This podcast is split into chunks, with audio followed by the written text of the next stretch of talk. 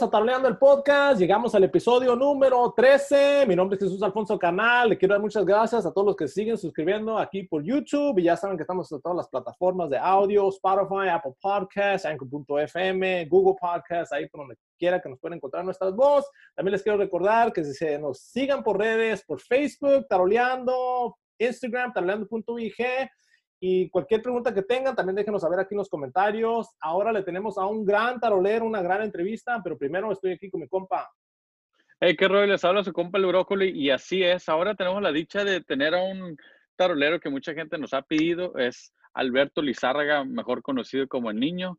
Y muchas gracias a toda la gente que nos sigue en nuestra loquera, ¿verdad? Ya llegamos al episodio número 13 y seguimos, seguimos en esta aventura que, que pues, le, le, ha estado gustando a mucha gente, ha sido del agrado de mucha gente y mucha gente pues, se, interactúa con nosotros. Y ahora sí les vamos a dejar la entrevista de El Niño y Taroleando. Vamos. Bueno, pues estamos aquí con mi compa Alberto Lizarga, el niño. Muchas gracias por tomarse tiempo. Ya sé que lo agarramos un poco, que andaba en chinga ahorita, pero ¿cómo está, compa? Eh, al contrario, gracias a ustedes por el espacio que me dan y pues aquí andamos, dispuesto a, responder las preguntas de, de, la gente, lo que la gente quiera saber. Aquí estamos para, para sacar algunas dudas de las que tengan. Así es, pues para toda la fanaticada que, que, es fanático del niño y lo conoce y sabe la trayectoria, porque uno como músico va, va sabiendo la trayectoria aunque no conozcanos a la persona. Por ejemplo, yo me acuerdo cuando yo estaba morro, yo miraba, pues no sé, yo, yo admiraba al Jocoqui o hacía varios músicos, al, al, Pulgas, al Ramoncito, que andaban con el recodo. Y yo, me yo, yo hasta sabía a qué hora se levantaban.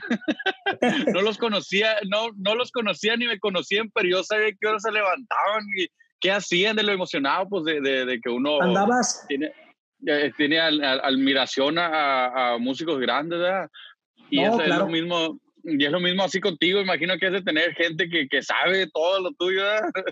No, gracias. Pues fíjate que, que sí hay gente que le gusta, afortunadamente hay gente que le gusta lo que uno hace eh, y eso lo motiva a uno a hacer las cosas mejor, porque sabes que, que, hay alguien ahí que está, que está viendo, que está viendo lo que haces y es fregón, la verdad que sí es fregón. Y yo también, pues soy así, admiro mucha raza y ya estoy viendo lo que hacen, ¿por qué? Porque me gusta cómo lo hacen, me gusta cómo hacen su trabajo. Oh, pues sí, chingón. Mira, una de las primeras preguntas te dicen, ¿por qué te dicen el niño? Quería saber aquí una, unas cuantas personas. Fíjate que yo ni sé, ese, ese apodo es de, de, familia, desde, desde siempre, desde antes de ser músico. Eh, la verdad no sé, fíjate. según a lo que yo he sabido en mi familia, que porque siempre he tenido la cara de niño, Ahorita a lo mejor ya no tanto, pero siempre tiene como que la cara de niño, no sé. Y de hecho tengo otro apodo en la familia que es, no es muy conocido, Cheveto, también me dicen Cheveto. Eh, tengo familia en Culiacán y la familia de Culiacán es por, por, parte de mi mamá, allá me llaman por Cheveto. Y la familia de mi papá es del, lado de Concordia, un pueblo que se llama El Verde, eh, Concordia, y ahí me dicen el niño, o sea, son... Pero nadie por mi nombre, nadie me habla, por Alberto, José Alberto, nadie. Puro niño y niño. Puro niño. Eh, pues los mejores apodos no se, no se escogen, te los, te los escogen. Y pues con este te fuiste. y así se me quedó niño, niño. Como te digo, voy a Culiacán y pues Cheveto y el Cheveto. Si en Culiacán a mi familia le preguntan por el niño, muchos no te van a saber decir. ¿Quién es ese? Y viceversa. si a mi familia de acá del Verde le preguntas por Cheveto, no te van a saber decir. Sabrá Dios, ¿no? Tiene la casa equivocada. Está muy loco el rollo, pero sí, así. ¿Por qué me lo pusieron? La verdad, la neta, te, te echo mentiras. No sé, siempre de que tengo razón, el niño, el niño, el niño. No, pues, ¿Tienes familia, vienes de familia de músicos o de la nada empezaste? Nadie, nadie. Que yo sepa, nadie. Yo solo. Sí. Qué machina eso, ¿no? Solo soy, el, la oveja negra de la familia. Pero muchos que no supieran, pues tienes el nombre de Lizarga, ¿no? Pues no, no tienes primos o... No, fíjate que no. La verdad, músicos así parientes, no. Soy Lizarga, pero vengo de, de otra familia. Aquí, aquí en Mazatlán es muy común el, el, apellido Lizárraga, el apellido Osuna, eh, Peraza, son, son muy comunes, pues son... Ah, ok. un apellido muy viejo. Este, no tengo nada que ver con, con eh, Lizárragas de, de otras familias, pues. Ah, ok. No, pues sí, para los que andaban preguntando. Pero músicos, pues. Sí.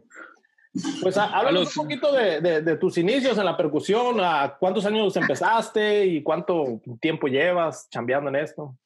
Fíjate, la historia mía empezó así, ¿no? Yo desde siempre, desde niño, ¿qué te, qué, qué te gusta? Los cinco, seis años, con, yo vivía en Culiacán, yo nací, soy, soy nacido en Culiacán, viví como hasta los ocho años en Culiacán eh, con los primos míos en Culiacán nos juntábamos y, ¿a qué jugamos? Yo siempre decía, hay que jugar a que, a que somos una banda y que, que, somos músicos. Ah, ok, jugamos. Y a, lo, a la media hora, a los 15 minutos, algo así, se aburrían todos, pues, de que no, que hay que cambiar de juego. Y, no, yo hay que jugar. Y agarramos unos tubos y soplábamos. Eran cosas de niño, ¿no? Eh, me fui a vivir eh, de Culiacán a los ocho años a un pueblo que se llama El Verde Concordia. Y allá, pues muy seguido tocaban las, las bandas. Ahí yo, yo vivía, estaba mi casa, estaba la casa de mi abuela, enseguida estaba una capilla. Y seguido tocaba la banda ahí. Eh, gente que le daba gracias a la, Virgen María, el Día de la Virgen, o sea. Y ya yo, yo iba de, de, metiche a ver, y siempre me ponía a hablar del, del del tarolero. Eh. Este, en Navidad yo siempre pedía baterías a Santa, yo se las pedía baterías y siempre me cada año baterías. En mis cumpleaños me regalaban que acordeones, que pitos, baterías. Siempre pedía baterías. Y ahí empecé, empezó yo a darle sin saber nada, ¿no?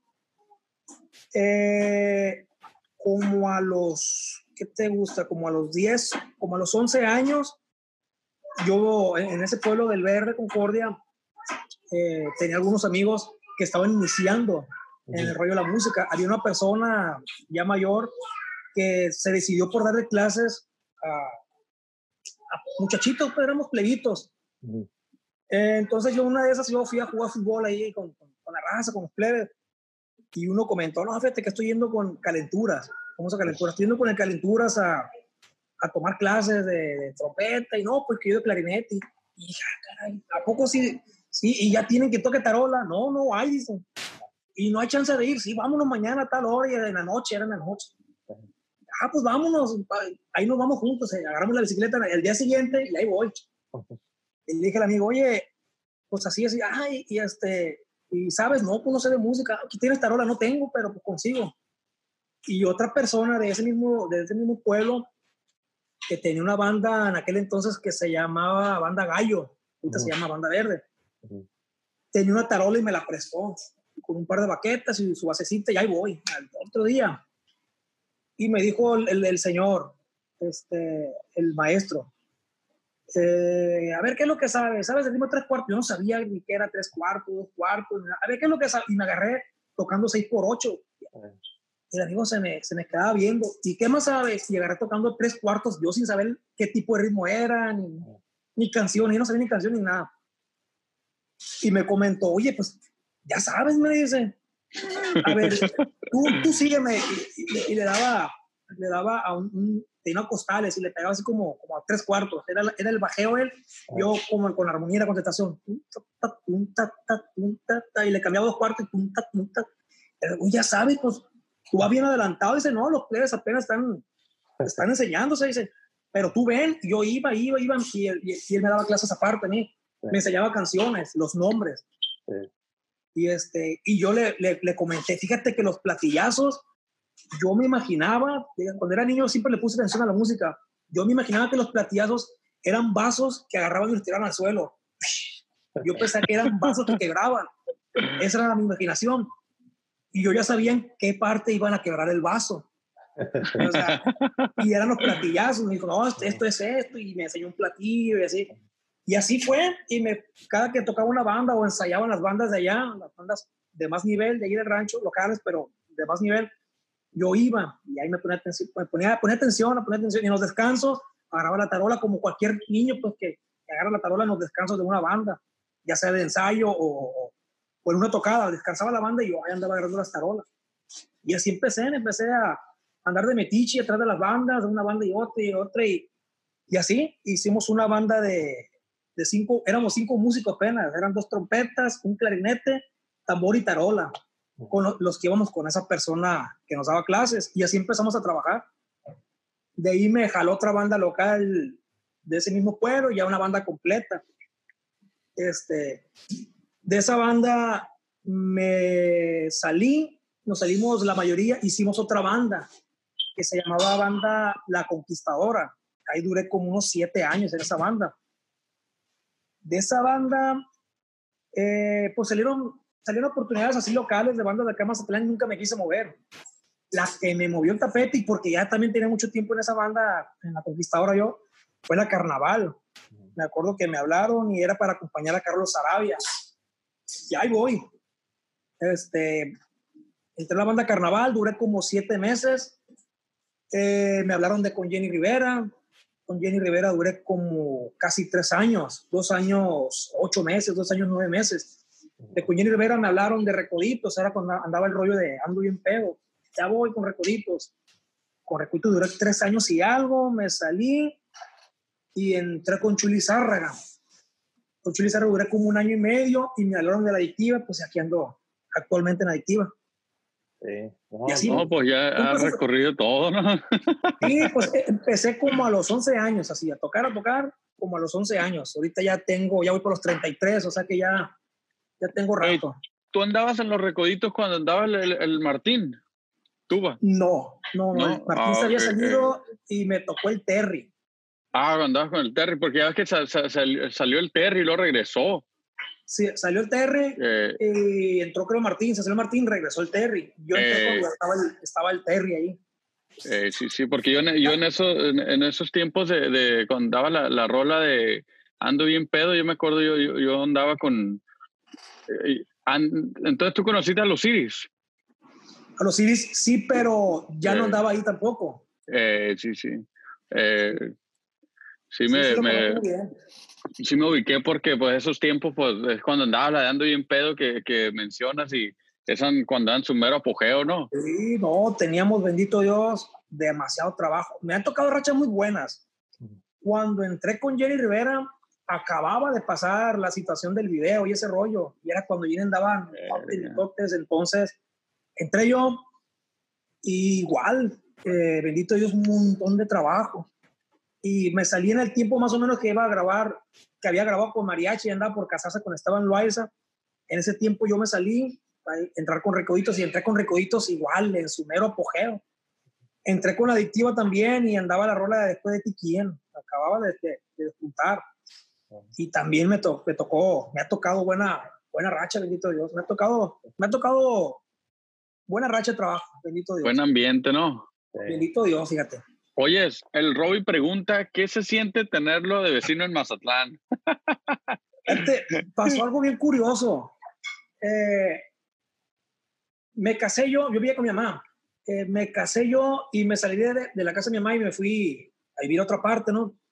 Y yo iba a visitar a mi mamá de vez en cuando, de repente iba, cuando podía, iba y les echaba la vuelta. Y escuchaba la vuelta, vive mi mamá, a la vuelta y escuchaba una banda una banda y pasaba y, pasaba por ahí, miraba músicos, pero pasaba rápido y nunca me, nunca me paraba. Y así fue, fue por, por, buen tiempo. Y una de esas yo estaba ya en la, en la, afuera de la casa con mi mamá despidiéndome de ella para, para irme y pasó Max Peraza por ahí, en un carrito o camioneta, no me acuerdo qué era, ¿no? pero iban varios, varios músicos con él, iban varias razas. Y entre ellos iba el Ruby, ya me paré a saludar al Max y ya, ah, ¿qué onda, carnal? Y el Ruby.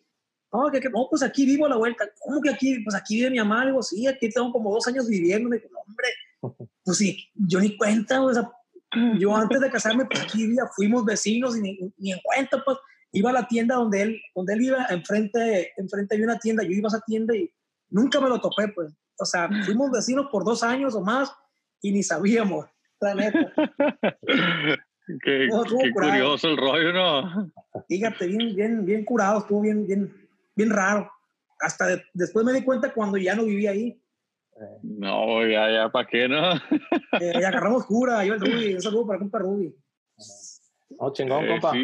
Está aquí un compa, el Chris Lee, que es aquí coleccionista. Yo creo que sí lo conozco cuando ha llegado aquí a Los Ángeles. Ah, cómo no, cómo no. ah, quería saber de, de, por qué no te gustan las Rogers o no es algo así, o que se le hacen muy caras o no sé, algo se me dijo cotorreando, no sé, que hablas un poco de eso. Fíjate, yo tuve, saludos para compa Chris, buen, buen camarada mío. Este, y le he comprado muchas cosas. De, de, confianza es muy recomendable para venden cosas muy buenas. Yo tuve dos Roger. La verdad, yo voy a hablar con la verdad. Este, es decisión de cada persona. A mí cuando me preguntan qué tarolas has usado, pues ya tengo muchos años, ya he calado muchas tarolas en el transcurso de, de, de, lo que tengo de músico. De hecho, tengo como unas 12 tarolas yo aquí guardadas. Bueno, aquí en la bodega y en la casa de mi mamá tengo como unas 12 tarolas. Tuve dos Roger, la, la de 5 de ancha y la normal, de la placa de la R fue. La verdad suenan muy bonitas esas tarolas, dándole a la afinación, ¿no? pero nosotros, por ejemplo, que andamos, hoy tocamos en una parte eh, cálida, hace calor y la tarola se afloja momento de tocar, tú subes la afinación, al día siguiente vuelas y tocas allá donde estás en un friazo y la afinación, se, se, se, la afinación sube con el frío. Y está la afinación bien eh, baja, y, o sea, es, la tarola Roger es como para tenerla ahí para en un estudio, tenerla ahí sin moverla de un lugar, siento yo, ¿no? Eso es lo que me pasó a mí. Es una tarola muy difícil de afinarse, me hizo a mí, muy difícil. He tenido Ludwig, he tenido tamas, me gusta mucho Tama y Ludwig. He tenido muchas tarolas eh, viejitas y nuevas, Black Panther, tengo una, una tama, eh, bueno, tengo, tengo varias tamas. Y con esas las afino y me voy de un lado a otro y, la, la, afino ya en el, clima cálido y la afinación al fregazo. Me cambio de siguiente para allá hasta donde esté nevando, esté en frillazo, le bajo la afinación y el fregazo. Cosa que con la Roger, con las dos Roger que tuve, no pude. Me gusta la Roger, está bonita, está bonita, pero para tenerla de colección. Así para andar trabajando con ella, sí me dio un poquito lata por la afinación. Bueno, es lo que te digo, cada quien, eh, sus gustos, ¿verdad? A mí me gusta, pero tenerla guardada. No, igual yo, yo también nunca, la neta casi no recomiendo la Rogers porque por lo caro, que en veces sí, una tarola usada, lo caro, y digo, puedes conseguir algo mejor, quizá una DW nueva, ¿verdad? Una DW o Pearl. prefiero una DW eh, nueva de mil dólares, mil doscientos o novecientos que pagar 700, 800 por una Roger. Es mi opinión, ¿verdad? Cada quien. No, y en veces debe ser porque la maquinaria, ya ves los looks, yo, a mí me ha tocado unas cuantas tarolas cuando son de que el mismo tornillo va a entrar a la misma maquinaria pasa de que le aprietas uno y el otro se, se desafloca. Entonces es bueno tener de doble looks, que independientemente el look de arriba se apriete diferente al de abajo. A mí me, Ajá, son las que me gustan. Eso, eso, tiene mucho que ver también. Sí, sí ah, yo la, sinceramente batallé mucho con Roger. Mm. Eh, no quiero decir, no quiero hablar mal de la marca, no quiero que la gente se desanime o, o que la gente diga, este no, no, sabe, o que la gente diga, ah, mira, él, él dice que no, entonces no. En mi gusto personal, no me gustó tanto. Sí he grabado varias canciones con Roger y, como te digo, en un estudio muy, muy fregón, no, sin moverla de clima. Le das a la afinación y ahí déjala, pues, no la estés moviendo y, nosotros andamos de un lugar a otro y la afinación se mueve. Entonces, por eso, por eso no me gustó tanto. Eso, eso es muy importante para toda la gente que va apenas aprendiendo, que apenas va entrando al rollo de, de, de las percusiones para que vayan viendo también cada quien su instrumento y vayan aprendiendo a que no es nada más de que, hey, ¿sabes qué? Este muchacho trae esta tarola y soy bien bonito con él y yo la voy a traer, se va a ir bien bonito conmigo. Y es, es más de que pues uno tiene que entender su instrumento. Es lo que yo le digo a toda la gente. Eh, uno tiene, uno como, uno como, haz de cuenta, yo como tamborero, ustedes como tarolero, yo, yo para poder tocar a gusto, yo tengo que, de cuenta, saber mi instrumento. Y es por eso que, que, yo hice mi línea, mi línea de tambores. De hecho, le estoy haciendo una a la Alexis. Sí, me comentó. Eh, me enseñó una eh, foto. Quedó muy fregona. Eh, le estoy haciendo una ahí a ustedes ahí. Pero, y es por eso que mucha gente me pregunta, ¿por qué hiciste tu rollo de, de, de la línea de las tambores? Y le digo que es por eso, porque os, con la Hertz yo batallaba mucho, así lo mismo, batallaba mucho y nunca le daba afinación ni esto y lo otro. Y no, dije yo, que ando batallando. Ya empecé a, a, buscar más y más y más. y ya me metí machín. Duré como, para poder hacerla, duré como unos cinco años. Para poder hacer la primera. Eh, ¿Trabajaste mucho en, en, en sí, eso? Sí, estudié mucho bien cabrón, todo, porque la Hertz la agarro y, la desarmo y pues yo sé que ni de un tornillo te da el sonido. Pero pues ah. ya, ya entendiendo todo, el, haz de cuenta, pues yo me sentaba con gente de, de W, de gente de, de, Perla, amigos que trabajan ahí que me, me daban, haz de cuenta, me iban guiando, no, güey, esto es para esto, de aquí viene el sonido, esta madera es para esto, esto y esto, mira, esto tiene mucho que ver, güey, para el sonido, la afinación, esto. Quieres claro. rápido, haz esto. Quieres que se oiga bien perro, pero vas a batallar para afinarla, haz esto. O sea, hay muchas cosas, güey, y es algo muy, muy interesante que, que mencionas tú. Porque sí es cierto, uno cuando anda para arriba y para abajo, pues en todos los climas del mundo, en una semana te, te chingas unos cuatro climas, todos de, de todos de ¿sabes, semana. ¿Sabes quién siempre trae la tarola? Es una Roger, siempre la trae igualita, que digo yo, no sé cómo le hace este amigo. Víctor Castillo de la arrolladora. Eh, eh. Ese amigo no, siempre, siempre escuchas la arrolladora en vivo, eh. así sea calor o frío, no sé cómo le hará al amigo. O sea, igual, igual. De verdad que es... sí, sí. ¿Tú lo conoces personalmente? Sí, cómo no, sí, platico con él. No, no, nosotros no, no, no hemos tenido la dicha, pero sí queremos invitarlo aquí a ver si, si un día de estos lo tenemos aquí presente y nos conectas al rato tú con él. Ah, muy bien, sí. Pero es cierto, la, la, la, la como que la trae una caja, ¿no? Y no la, la, la acabando de tocar, la mueve y se la llevan así, güey. No sé, pero es el de los, yo creo que de los únicos, también eh, Chito, Chito, eh, eh oh, el también, eh, también. Este, pero Chito, no, yo me, me, acuerdo de Chito no trae a Roger, güey siempre usó mucho tiempo Roger. Eh, eh, Chito ha variado más, pero sí, yo lo he conocido con Roger, pero él sí le ha variado. Por ejemplo, traía una tarola, creo que era, era Thunder como la que traía el Felipe Santos, una, una ancha.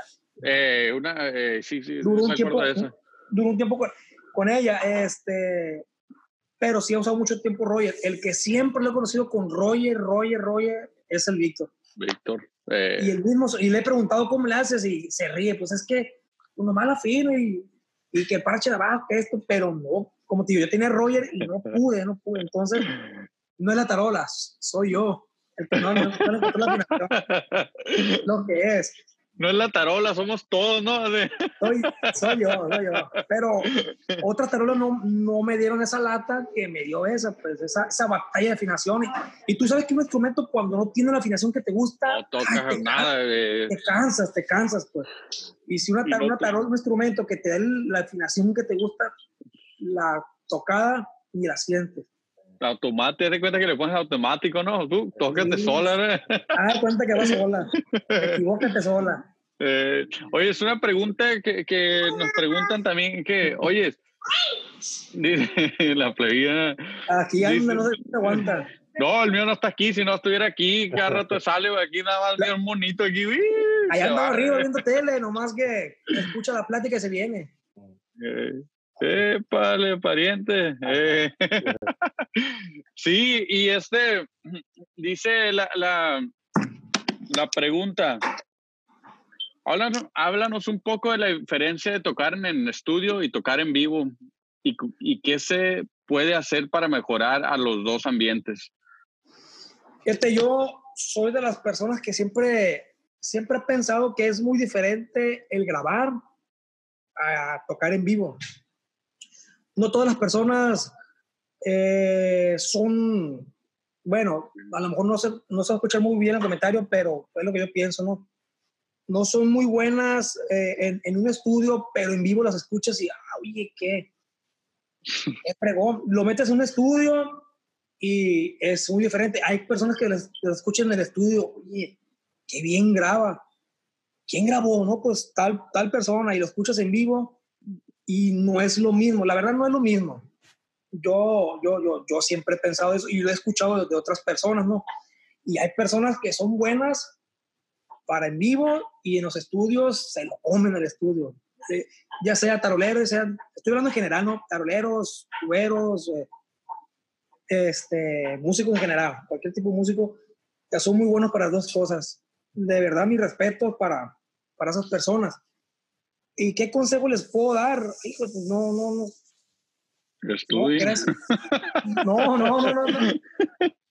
No sé, o sea, ¿qué diferencia? Ah, ya, he platicado la diferencia, ¿no? La diferencia, por, en, en vivo, siento que en vivo tú te sueltas. Tú vas, lo que se te ocurra, lo metes y si no caíste, ni modo. Ahí, ahí, no hay problema, ¿no? Como los futbolistas, ¿no? Llegas y barridón. Eh. Sí, tú te dejas y se me ocurrió algo y, de, a lo mejor de ahí sale algo, alguna idea chila que ya la puedes meter en un estudio, ¿no? En un estudio siempre va a haber alguien que te dirige. Si de repente metes un remate alocado ahí, eh, no, no, espérate, espérate, espérate, más sencillo, es una balada, no, no, no, tranquilo. Este, sabes que aquí sube, sube al platillo, aquí bájate al contra, mete aro, o sea, siempre hay alguien que te dirige alguien te va a decir cómo, por qué esa idea, la idea ya la trae el, el, arreglista, ¿no? Y en vivo tú metes el remate que tú, que tú quieras sin saturar o, o cada quien su estilo, ¿no? Yo lo, lo mío. Como que uno debe saber en dónde, ay, aquí, aquí en esta parte se presta para meter algo, algo locado y en esta parte, parte se, presta para algo más sencillo. Eh, la diferencia en vivo es, eres tú, eres tú, sacas lo que se te viene a la mente en el momento y en el estudio siempre, siempre habrá alguien que te, dice, que te diga, ¿sabes qué? Más sencillo, aquí métela así, aquí dale acá. Esa es la, la, la diferencia. Igual tienes que tener la, la, preparación para estar con el metrónomo, ¿no? Eso es... ah, sí, sí. Sí, muy importante. De hecho, a mí, eh, el maestro Ezequiel Páez, que en paz descanse, me, cuando recién, en mis inicios, la primera vez que grabé yo fue con esa banda La Conquistadora. Yo tenía que como unos 14 años, 14 años, 15 años más o menos. Eh, la primera vez que grabé me dirigió eh, el maestro Ezequiel Paz, que en paz descanse. Y la verdad sí batallé con el metrónomo. O sea, no estaba, era mi primera vez, no estaba acostumbrado al, tic, tic, tic, tic, no, no. Y, me, y antes se grababa diferente. Primero era, era la tarola y al último los, los metales. Hoy se graba diferente, primero los metales y al último la tarola. En aquel entonces, pues yo nomás escuchaba el, el, el, el, tic, tic, tic, tic, el, metrónomo, ¿no?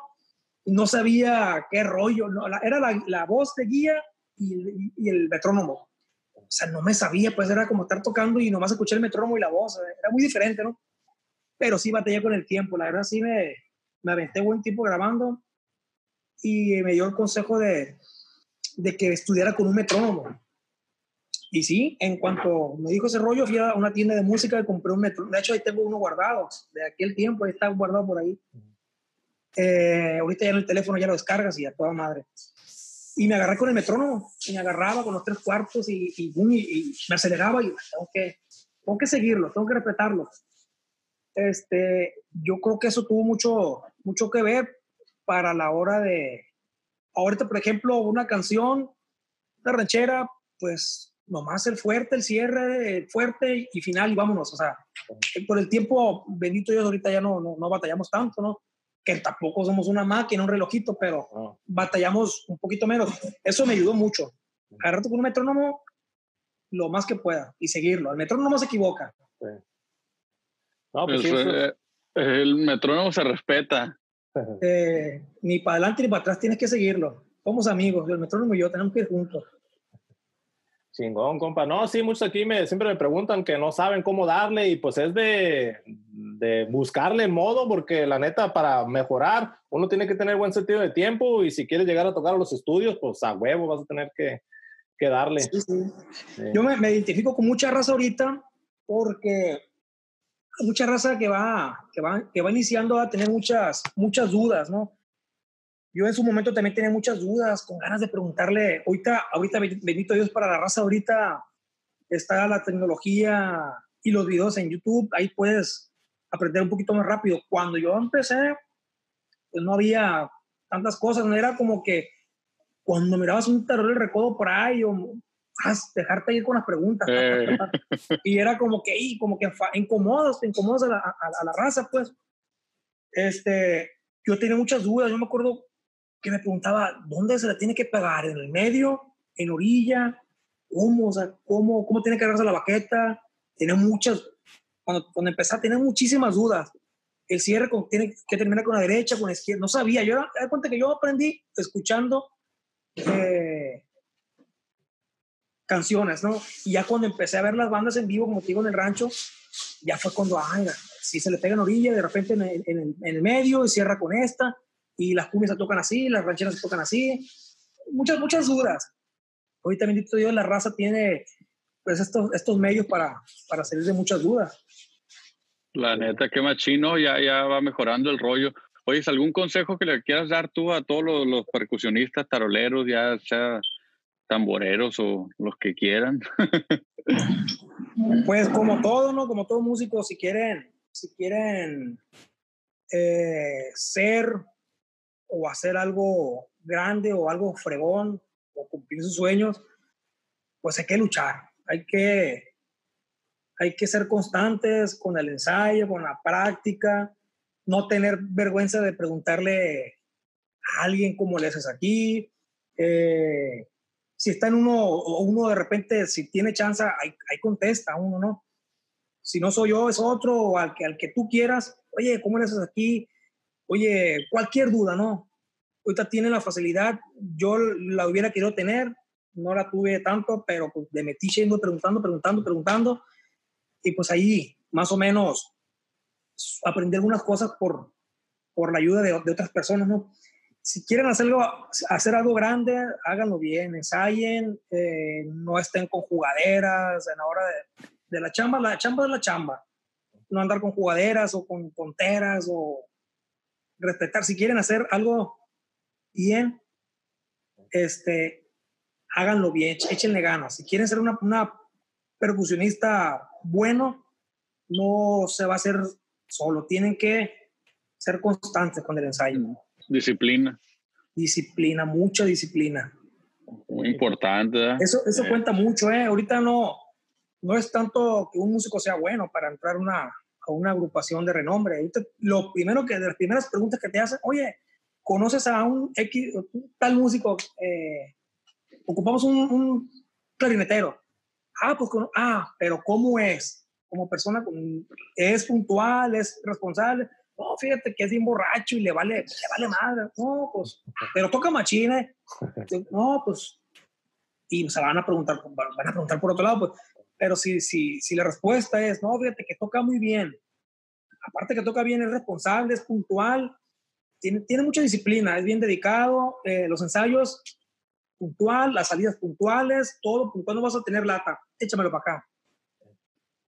La neta que machín. Y eso es cierto, eso, eso, es muy cierto, porque mucha de la gente, mucha de la gente de la, música de aquí de Los Ángeles, pues piensa que, que, andar en una banda grande es nada más andar y fiesta y no sé, drogas y lo que piensan, pero pues no, no, no es así. Yo me acuerdo con nosotros, cuando andaba con la guasaviña, pues no, no, ni, no, das de cuenta, pues no, no dejaban ni subir ni un bote al camión andando, especialmente así andando fuera, no, no te dejan ni, ni es más, no, ni, ni una morra ni, ni alguien más que no fuera de la banda, no lo dejan de, de no lo, no lo permitían subir al camión por la razón de que, a mí me contaba el, el, Tano, de que al Vale varias veces, haz de cuenta, no sé si varias veces o una vez, dice que una vez se, se, metió una morra a tomarse una foto o un vato, no me acuerdo qué, qué era, y ya se fue y al siguiente día andaban buscando las botas y el cinto del, del vale y ya, pues, ¿quién tuvo aquí ayer? No, pues subió fulanito.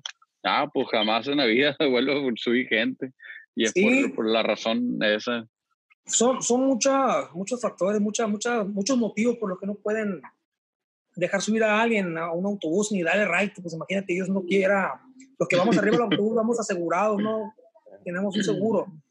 Lleva alguien por ahí y es un broncón, la verdad este, no se pueden subir bebidas alcohólicas por lo mismo, para no hacer... Es, es, una, es una casa rodante en donde vivimos muchos, tienes que respetar a los demás. Hay quienes tienen problemas, están cansados, no vas a estar con, con la fiesta arriba, pues hay, hay, que, es muy difícil, somos muchas cabezas, son muchos pensamientos, es muy difícil llevar la, la fiesta en paz y más cuando son giras de un mes, eh, de repente es como que, ay, ya, cualquier cosita ya te, ya te prende, pues.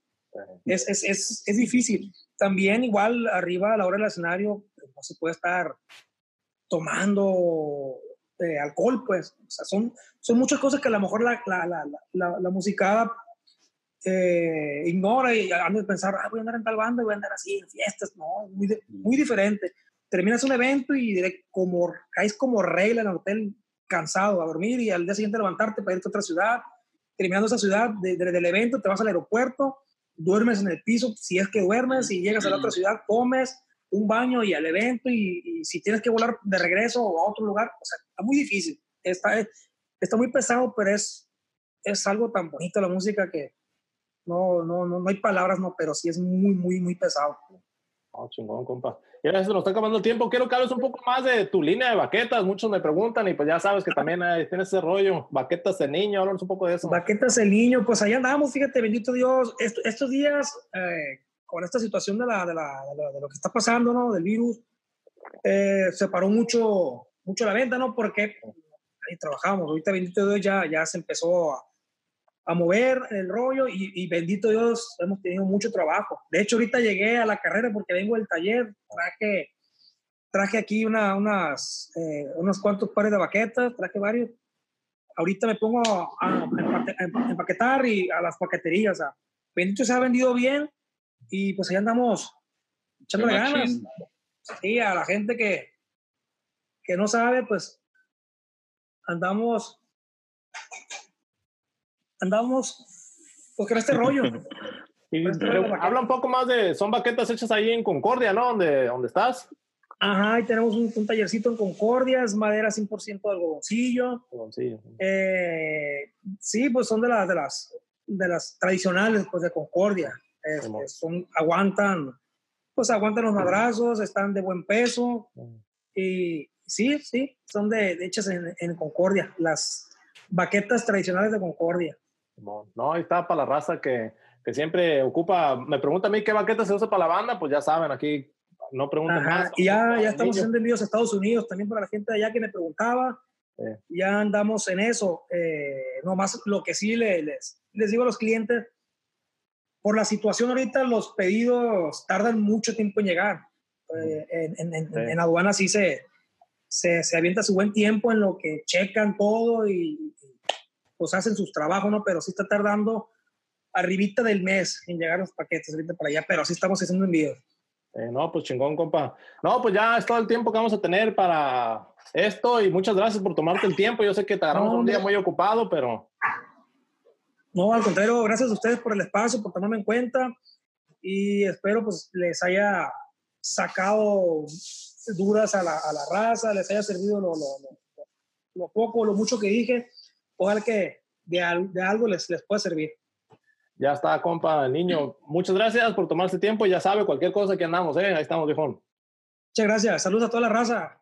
Bueno, pues eso fue la entrevista que tuvimos con el niño, muchas cosas que nos sacó de la duda, de su sobrenombre, también de las diferencias de las grabaciones y cómo tocar en vivo. Pero muchas gracias al compa Alberto Lizarga, el niño, por tomarse el tiempo. Yo sé que ahora lo agarramos en un día que andaba en chinga de aquí y acá y tenía varias otras cosas ahí que vienen en camino. Pero sí, muchas gracias a todos los que siguen aquí escuchando por YouTube. Ya saben que estamos en todas las plataformas de audio, Spotify, Apple Podcasts, Anchor.fm y también cualquier pregunta o cualquier otro tablero, ya les hemos dicho, déjenos saber aquí en los comentarios para poder mandarles mensajes y a ver si nuestros agendas ahorita yo sé que muchos tableros andan muy ocupados, algunos que no están haciendo nada, pero ojalá pues tuviéramos tener la chance de invitarlos aquí al podcast. ¿Qué dice compa Brooklyn? Así es, para toda la gente que se ha tomado el tiempo de dejar su comentario y de, pues, de decirnos de taroleros de estos y que traite a fulano. Vamos en la lista, apenas vamos, ya, ya me llegamos al tarolero de ustedes. Ahorita vamos Alberto, tenemos pensado, pues está el Pato también, está Ulises, está este Alan, están varios taroleros que, que, están en la lista, así que sigan suscribiéndose al canal y estén pendientes porque viene más y de lo mejor. Sí, no, así es. Muchas gracias a todos. Ahí, si ustedes conocen a esos taroleros o si tienen sus contactos, ahí mándenle, háganles tag diciéndoles, hey, pues los queremos aquí en el podcast de Taroleando. Moléstenlos un poco. Hay algunos que a veces no contestan los mensajes, pero ahí vamos a estar dándole con todo. Y les queremos dar muchas gracias. Seguir aquí escuchando nuestra voz, mirando estos videos. Para nosotros es un gran honor que la gente siga apoyándonos. Seguimos para el siguiente episodio. Aquí seguimos taroleando. Ahí estamos.